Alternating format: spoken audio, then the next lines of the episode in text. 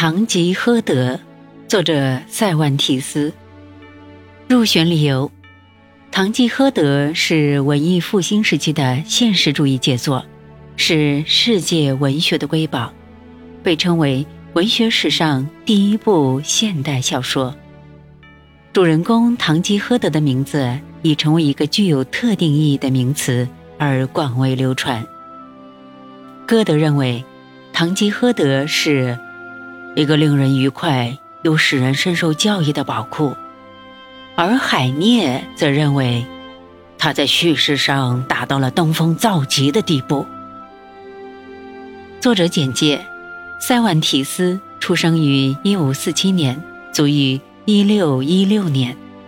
是文艺复兴时期西班牙杰出的现实主义作家、诗人，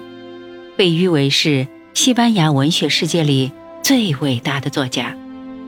他出生于一个动荡巨变的时代，有着冒险传奇的经历。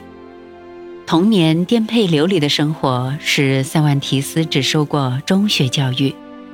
不安于现状的性格又驱使他参加了西班牙驻意大利的军队，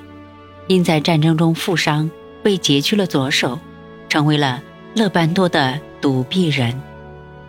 在归国途中，他又遭遇了海盗，沦为奴隶。最后，他以英雄的身份回到了祖国，但是并没有受到国王的重视，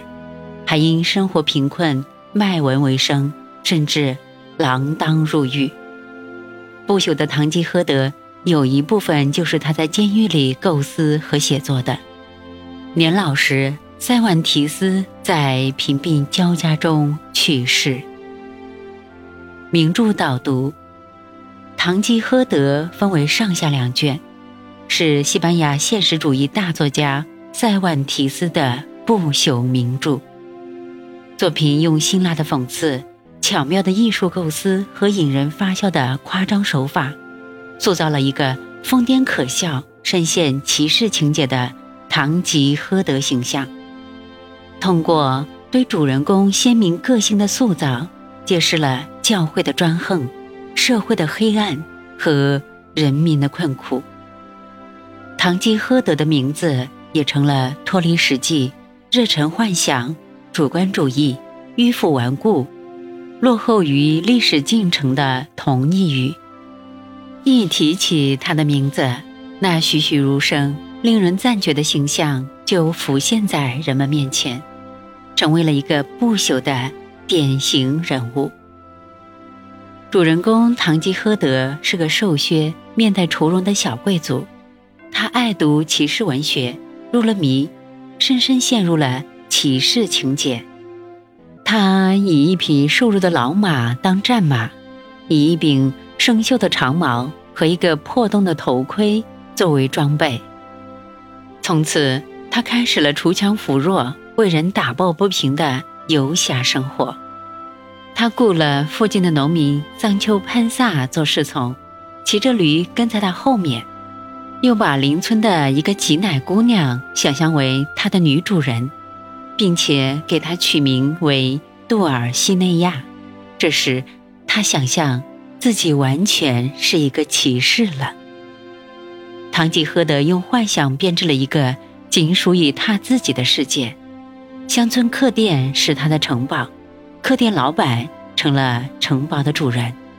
他硬要客店老板封他为骑士，受了一番捉弄。受封后的堂吉诃德走出客店，把旋转的风车当作巨人，冲上去和他大战一场，弄得遍体鳞伤。他把羊群当作军队冲上去厮杀，被牧童用石子打肿了脸，打落了牙，又把一个理发匠当作武士。对其迎头痛击，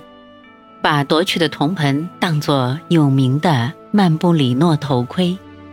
把一群罪犯当作受迫害的绅士，杀散了衙役，救了他们，要他们到村子里找女恩主去道谢，结果反被他们打成重伤。夫人桑丘潘萨一再纠正他，他总不信，他继续去冒险，一路闯了许多祸。吃了许多亏，闹了许多笑话，还弄得一身病，直到临死才有所悔悟。现实世界在堂吉诃德身上已经失掉，他完全沉浸在他的幻想中，并以此来对待一切，处理一切。可以说，堂吉诃德是荒唐可笑的疯子，同时也是无畏正义、忠于爱情的英雄。可惜。是一位悲剧的英雄。虽然在现实中，唐吉诃德的疯癫给他自己和别人都造成了灾难，可是从他的角度去看待这一切时，你会发现，他原来是多么的胸怀正义、英勇无畏。他执着于爱情，同情被压迫者和弱小者。当他眼中的敌对势力出现时，他就奋不顾身地冲上前去，跟对方激烈的厮杀。堂吉诃德成了一个理想主义的化身。英国的拜伦慨叹堂吉诃德成了笑柄，法国的夏多布里昂则看到了堂吉诃德的伤感，德国的希雷格尔把堂吉诃德精神称为悲剧性的荒谬。而海涅则为堂吉诃德的精神伤心落泪，震惊倾倒。在堂吉诃德的故事中，作者还塑造了另外一个鲜明的人物形象，他就是堂吉诃德的仆人桑丘潘萨。用朱光潜先生的话说，如果堂吉诃德是一个可笑的理想主义者，那么桑丘潘萨就是一个。要从美酒佳肴和高官厚禄中享受人生滋味的可笑的实用主义者，他本来为当总督而追随堂吉诃德，当了他的仆人。一路上，他想用自己的处世哲学来纠正堂吉诃德。为国后，虽然感到无望，却仍因原来的愿望没有实现而不舍离去。通过主仆二人的形象塑造。塞万提斯怀着悲哀的心情宣告了信仰主义的终结。他在作品序言中声明，这部书只不过是对于骑士文学的一种讽刺，目的在于把骑士文学的地盘完全摧毁。但实际上，这部作品的社会意义已经超过了作者的主观意图。他设计公爵、公爵夫人、封建地主。僧侣、牧师、兵士、手艺工人、牧羊人、农民等不同阶层的数百个男男女女的人物，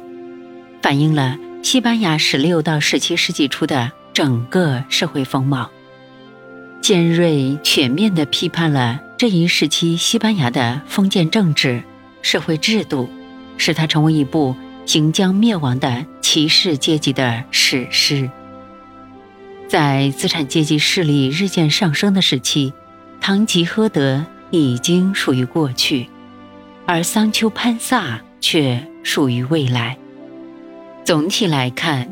不论在反映现实的深度和广度上，还是塑造人物的典型性上，堂吉诃德都比欧洲之前的小说前进了一大步，